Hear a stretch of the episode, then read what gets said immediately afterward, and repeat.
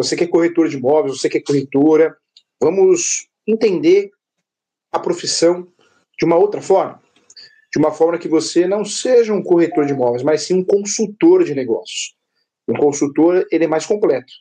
Possui informações jurídicas, possui informações de psicologia, informações de oratória. Esse é o profissional do futuro. Quem não entender que nós temos que dominar várias áreas diferentes para atuar naquela área que escolhemos, nós vamos ficar para trás. E não podemos, tá? Sou o professor Júlio César Sanches, aqui na TV do Conselho Federal já há muitos anos, e hoje é um dia especial, porque esse tema é para você, que é corretor de imóveis, corretora de imóveis, tá? Quero apresentar meus livros, você que não tem, então fique sabendo que é uma boa opção de leitura para você entender mais ainda o direito imobiliário. Manual de Prática de Direito Imobiliário, segunda edição, da editora Partia Latam. Esse aqui também é meu livro, é o Vademec Imobiliário Registral, da editora JH Mizuno. Esse aqui foi o último que saiu, Advogado Imobiliário de Sucesso, também da editora JH Mizuno. E esse aqui, é, eu falo que é o Xodó, porque a doutrina Direito Imobiliário de AZ é o livro mais completo de direito imobiliário no Brasil, tá? Nós tratamos da origem do mercado imobiliário, mercado imobiliário, avaliação imobiliária aqui também. Então, um livro que trata muito de várias questões é, do mercado imobiliário. Então, bem completo, tá bom? Feito isso, vamos iniciar então, com muito amor e carinho. É, professor Júlio, qual que é a dica que o professor daria para qualquer profissional? Seja o advogado, o corretor, o contador, o médico, se especialize. Aquele profissional que acha que conseguiu a sua inscrição no conselho, no caso do corretor, no Cresce, corretora, corretora. Ah, já tá bom, já, eu já fiz a provinha, passei, fiz um curso de transações imobiliárias, técnico de transações imobiliárias, já tá bom, não preciso estudar mais. Bobagem. O profissional autônomo, seja qual for, ele não pode parar de estudar. Não pode parar. A primeira dica que eu daria é se especialize. Seja corretor, então, de apartamentos, corretor de, de compra e venda de terrenos, galpões comerciais, corretor de compra e venda de comércios, corretor de locação e administração. Quem faz tudo não faz nada. Essa é um ditado antigo e verdadeiro.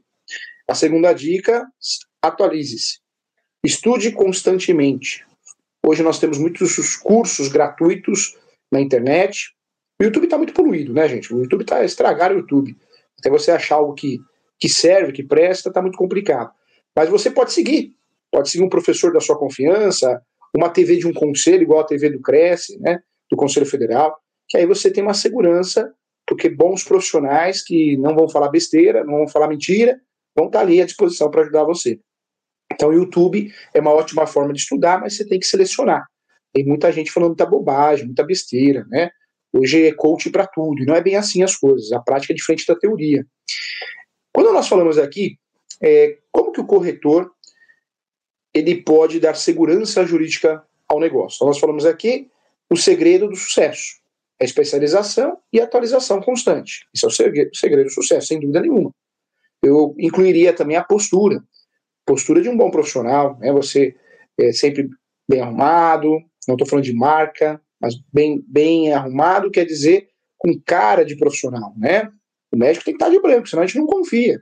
Ah, professor, mas isso é conservador. Não é não, gente, é a realidade, né? realidade. Advogado de gravata, corretor também. Se possível, corretora, corretora também muito bem vestido, né? que não é sinônimo de marca. Quando nós falamos aqui é, da primeira dica que eu quero trazer, o corretor de imóveis não pode fazer confusão de propriedade e posse. Propriedade é um documento só, lá no cartório de imóveis. Antes de 76, a Lei 6.015, que é a Lei de Registros Públicos, ela trata é, dos registros públicos no Brasil. A lei é de 73, lei 6.015 de 73. Mas a matrícula ela foi imposta em 76. Então, a partir de 76, nós tivemos as matrículas, o sistema que nós temos hoje no direito registral. Antes de 76, as transcrições. Professor, quem tem a transcrição no seu nome é proprietário? Sim. Sim. Quem tem a matrícula no seu nome é proprietário? Também. Isso é que nem o SIC e o CPF. Talvez você não seja da sua época, mas o SIC, é, ele é o CPF. Hoje nós passamos a chamar, hoje não, né? Já há muito tempo nós passamos a chamar de CPF. É a mesma coisa. Transcrição e matrícula também. É o RG do imóvel. A matrícula eu falo que é o diário do imóvel. Um exemplo bem didático: diário do imóvel. Tudo o que acontece em relação àquele imóvel é anotado no diário do imóvel, o RG do imóvel. A transcrição ela era muito falha, porque a comunidade era menor, regional, inclusive.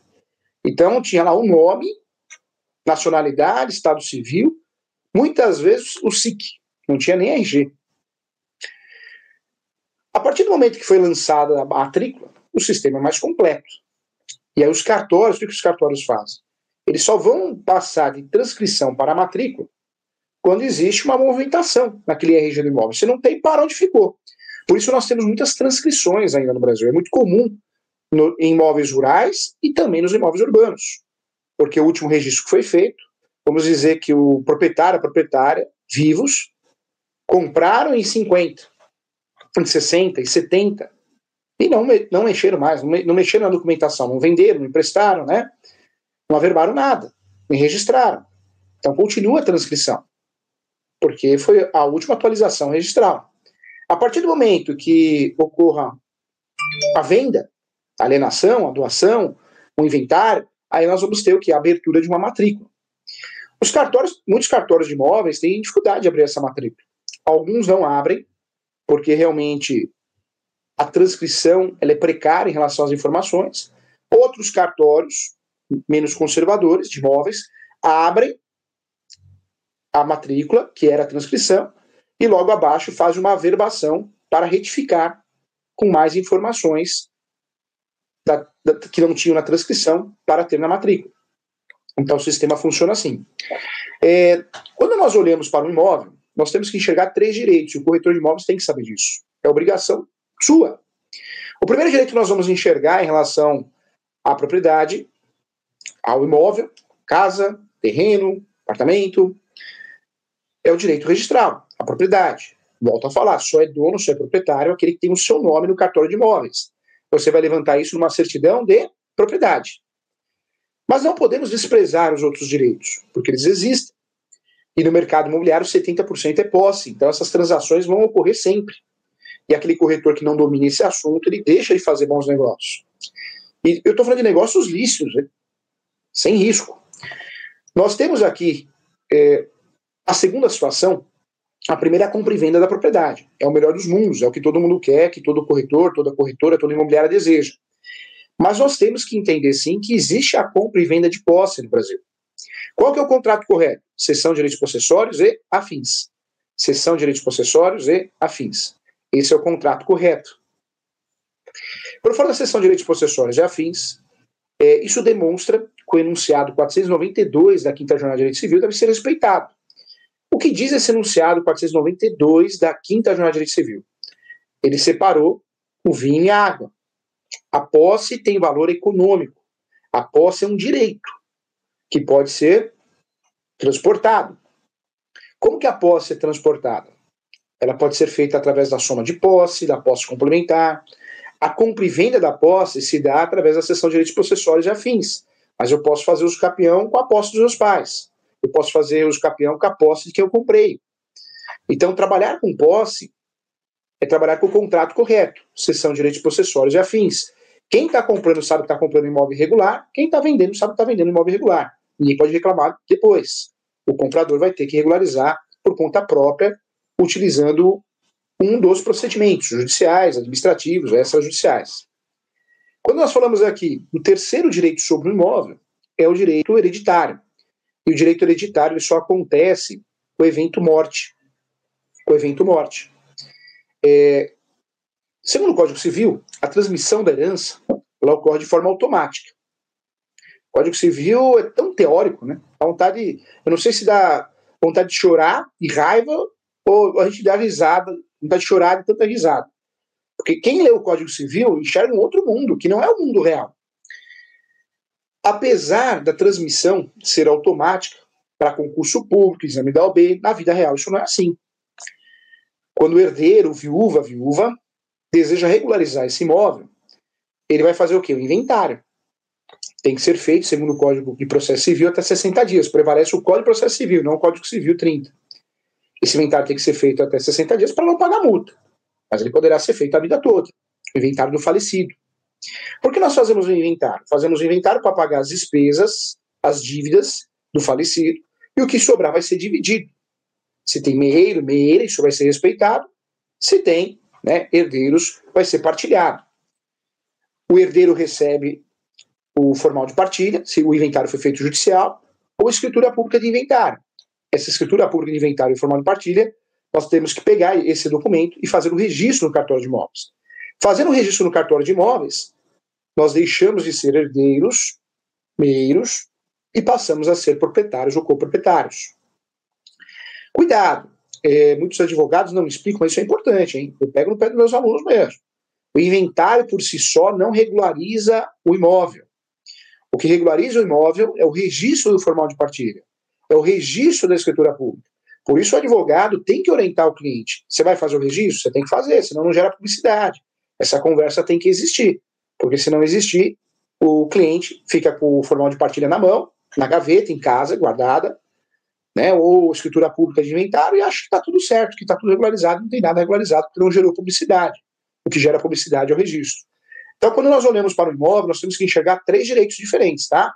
Direito de propriedade, você já sabe o que é. Direito de posse, não pode fechar os olhos em relação a isso. E o direito, chamado direito hereditário. Professor, meu cliente não tem condições de fazer inventário, sou corretor de imóveis, sou corretora, sou dono de uma imobiliária, vou perder um negócio. Não. Na verdade, quando o cliente não tem condições de fazer um inventário, ele pode sim vender esse imóvel. Ele vai vender através da cessão de direitos hereditários. O ideal é que seja feita por escritura pública, respeitando as regras do artigo 108 do Código Civil, e tem a anuência de todos os herdeiros. Ou o comprador vai comprar de todos os herdeiros, tá? Isso é o correto. Feita, feita essa compra dos direitos hereditários, é, pode o comprador fazer o inventário. Outra dica que eu dou também, até mais segura, pode ser feito um contrato de compromisso, compra e venda, devidamente averbado. Os herdeiros vão fazer o inventário, concluído o inventário, vai ser feito o registro do formal de partilha, da escritura pública, e aí sim vai ser transmitido para o comprador. Também é uma outra saída, uma outra forma de não perder o negócio, tá? Então, ponto importante. Vamos lá. É, o direito imobiliário é o ramo que trata, sim, das transações imobiliárias. É um ramo que tem princípios e conceitos próprios. Nós seguimos, inclusive, o direito registral, o direito notarial, em relação a muitos conceitos e princípios.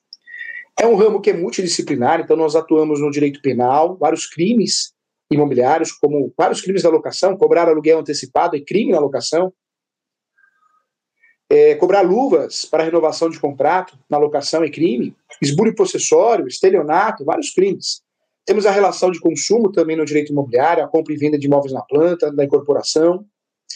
Temos também direito administrativo, a desapropriação, requisição. Temos o direito constitucional, princípios importantes como direito de propriedade, direito de moradia, princípio da dignidade da pessoa humana, função social da propriedade. Nós temos também a importância do direito do trabalho, do processo de trabalho, que pode, sim, é, criar resquícios aqui no direito imobiliário através de um leilão, uma asta pública. Então, nós temos que ter noção de todos os ramos do direito para conseguir atuar no direito imobiliário. E aí eu trago para você, o direito imobiliário ele é um segmento do direito civil. O direito civil tem vários segmentos, direito de família, direito às sucessões, direito médico, um ramo muito interessante, que eu gosto muito particularmente também. Nós temos vários segmentos diferentes. Né? Porém, nós precisamos entender que o direito imobiliário, apesar de ser um segmento do direito civil, ele possui conceitos e princípios próprios. Então, nós usamos todos os contratos de direito civil.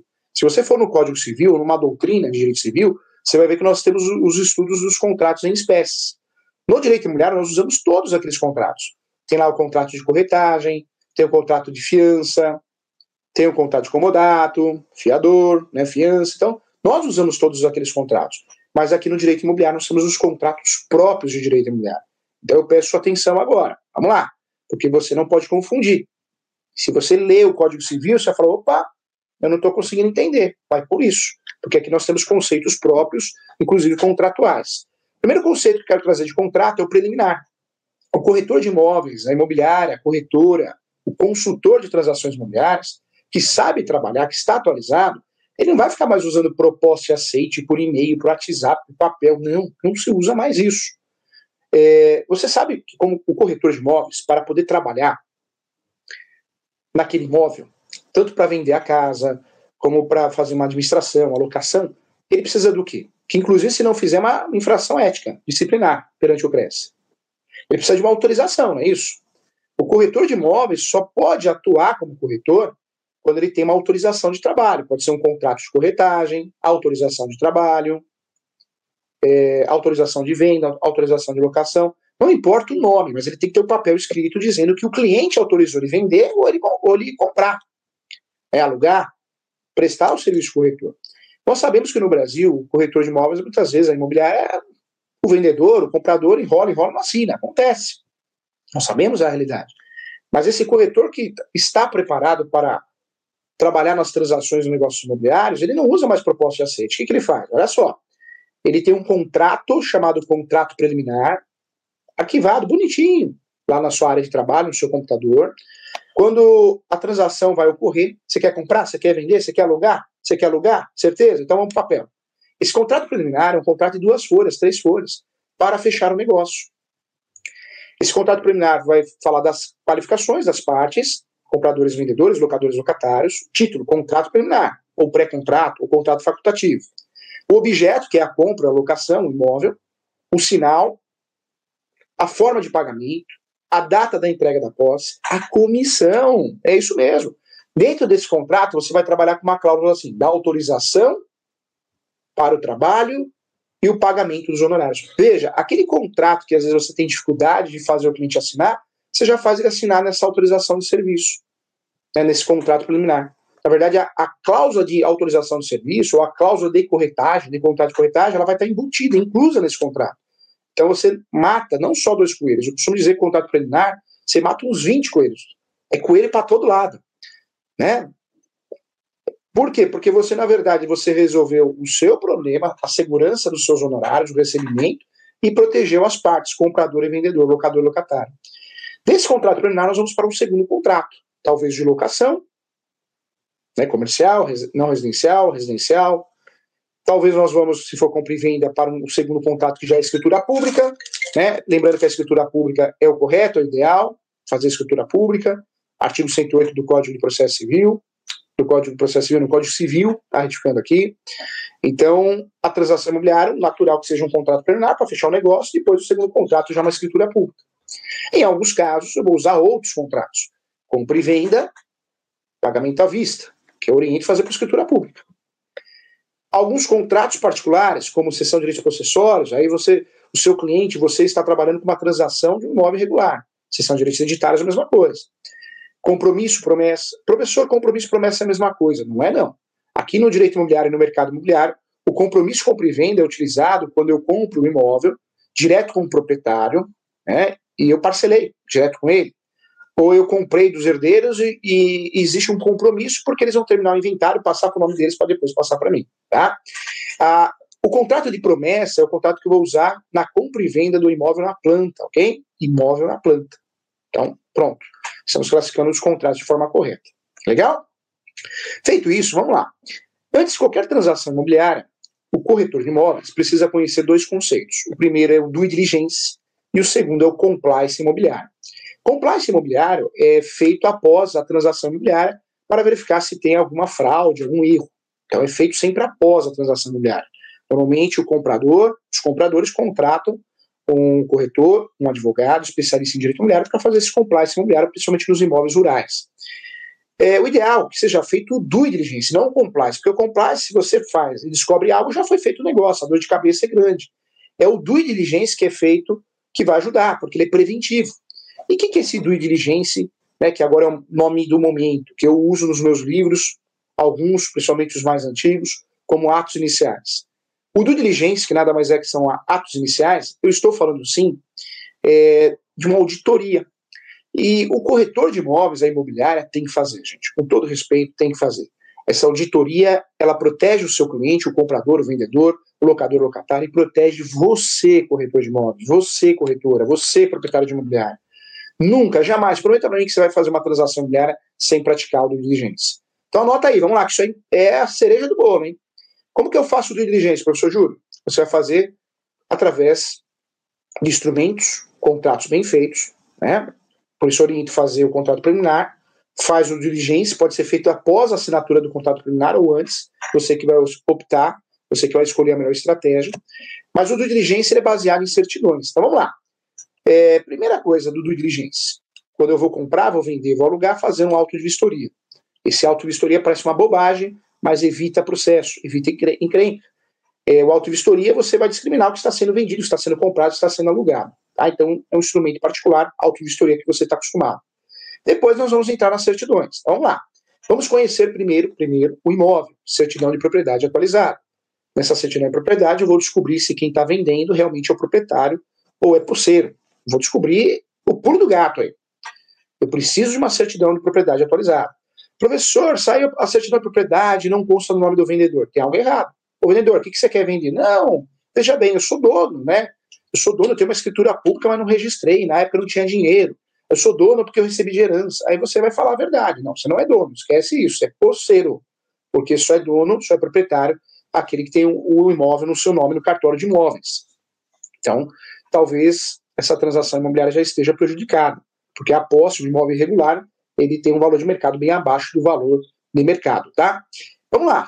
Depois, eu vou verificar se tem PTU em atraso, certidão de débitos, débitos de PTU, né? Eu consigo pela internet com facilidade. Vou verificar também é, se existe TR, se for imóvel rural.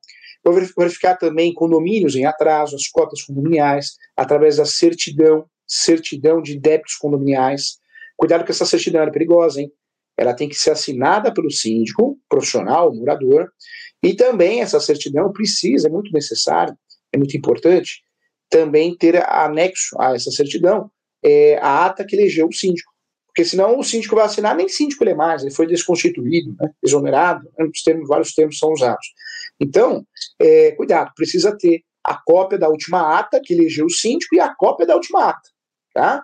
São duas atas, a cópia da ata que elegeu o síndico e a cópia da última ata, para não confundir. Porque a última ata eu vou ver que ele não foi desconstituído, ok? E a que elegeu o síndico eu vou ver que ele realmente foi eleito. Pegadinha essa aí. Depois eu vou solicitar certidão de distribuidor civil da esfera estadual, fácil, no nome dos compradores e vendedores, para descobrir se tem ação de despejo, de cobrança, monitória, para descobrir se o vendedor ou o comprador são pessoas que são enroladas, né? Ter um processo ou outro não vai impedir que seja feito um negócio, uma ação de alimentos, um divórcio, porque são processos que não têm nada a ver com a relação de compra e venda. Agora, se o vendedor ou o comprador tem várias ações de cobrança, falência, aí já, já é uma situação que pode colocar em risco o negócio. Lembrando que essa certidão de distribuidor civil, tanto da esfera estadual como da esfera federal, tá? Tanto da esfera estadual como da esfera federal, ok? Vamos lá, vamos lá. Continuando aqui, é, certidões trabalhistas é importante, tanto execução trabalhista como ações trabalhistas. Na trabalhista são duas certidões, para evitar a nulidade do negócio. A nulidade do negócio. Outras certidões importantes também. Certidão de protesto, da localidade onde reside o comprador, reside o vendedor e da localidade do imóvel.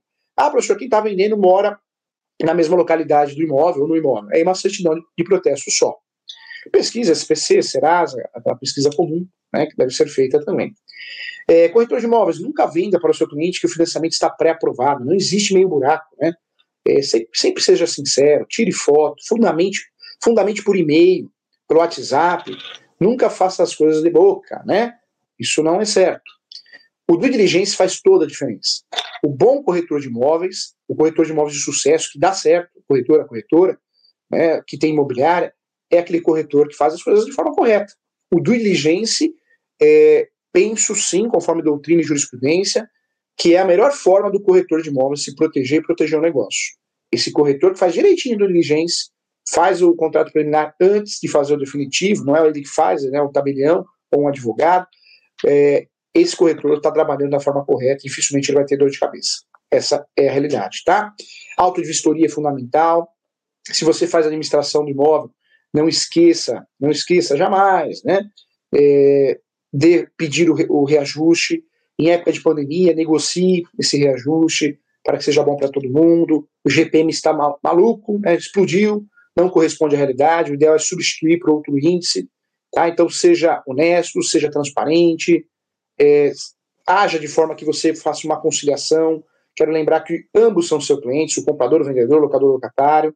Né? Muitas vezes o corretor esquece disso, que as duas partes são clientes, então é, é fundamental isso, tá bom?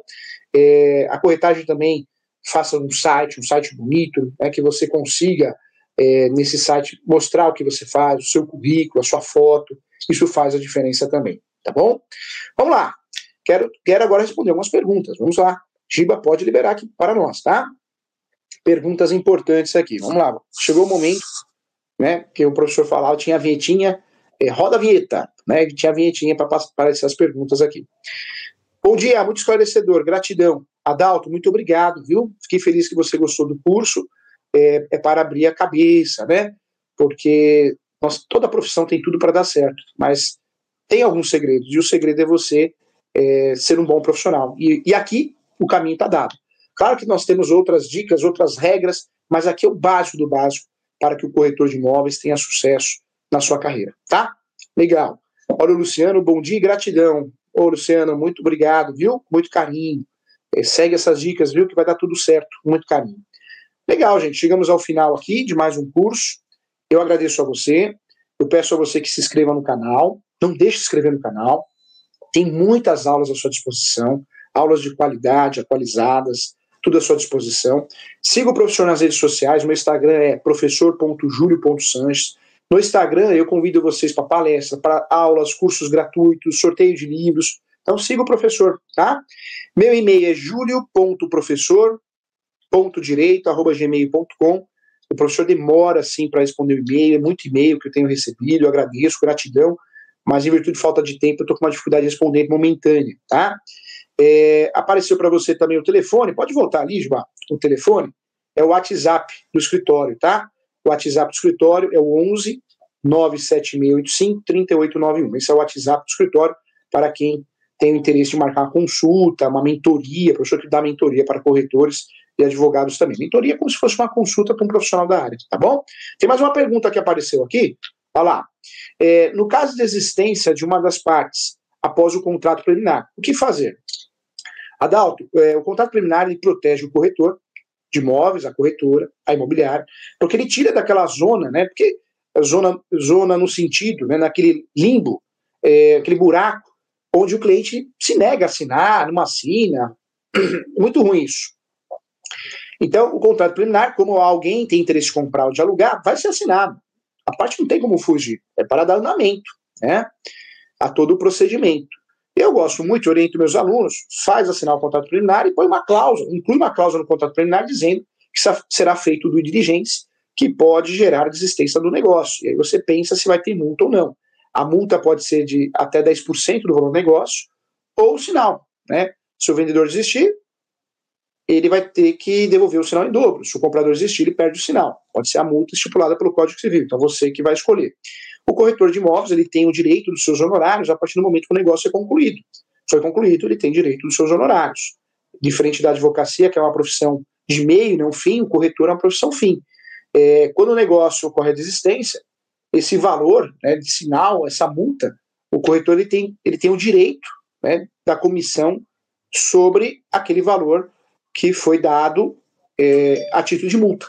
Então seria aí. Professor, mas se eu já recebi o valor, é, o valor total, então você pode, existem jurisprudências em relação a isso, é, para brigar para você ter direito ao valor total da comissão. Mas vou ser muito sincero, a jurisprudência pacífica é no sentido que o corretor, com a desistência do negócio, ele tem direito da comissão é, com base no valor apurado, no, no, com base com o valor que foi de fato liberado. Né?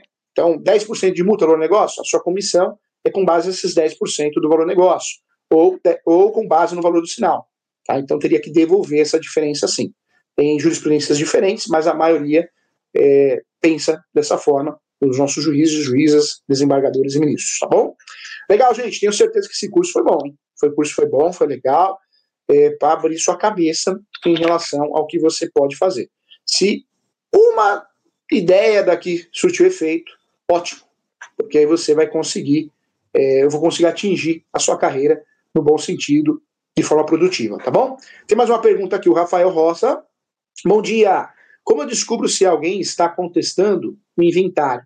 pelo número do, do inventário ou pelo CPF. Na verdade, o inventário, Se for judicial, você descobre porque a pessoa vai ter que se habilitar no inventário. Então você vai ter que ter acesso aos autos de inventário. Se o inventário está sendo feito no cartório, aí você pode é, entrar. Fica, fica muito difícil de fazer isso, né? Porque você teria que entrar em contato em vários cartórios que você desconfia, tabeliões de nota, que a parte poderia levar é, para que o tabelião, o escrevente, pudesse fazer ou está fazendo o inventário. Então complica muito mais. Tá? No site da ARISP ou no site do registradores.com, quem tem o número do protocolo consegue acompanhar tudo, inclusive os campeões judicial, hein, gente? Tá? Consegue acompanhar tudo. Legal, chegamos ao fim, mas tem muito mais. Então se inscreva no canal. Obrigado por tudo. Até a próxima aula. Fiquem com Deus. Tchau.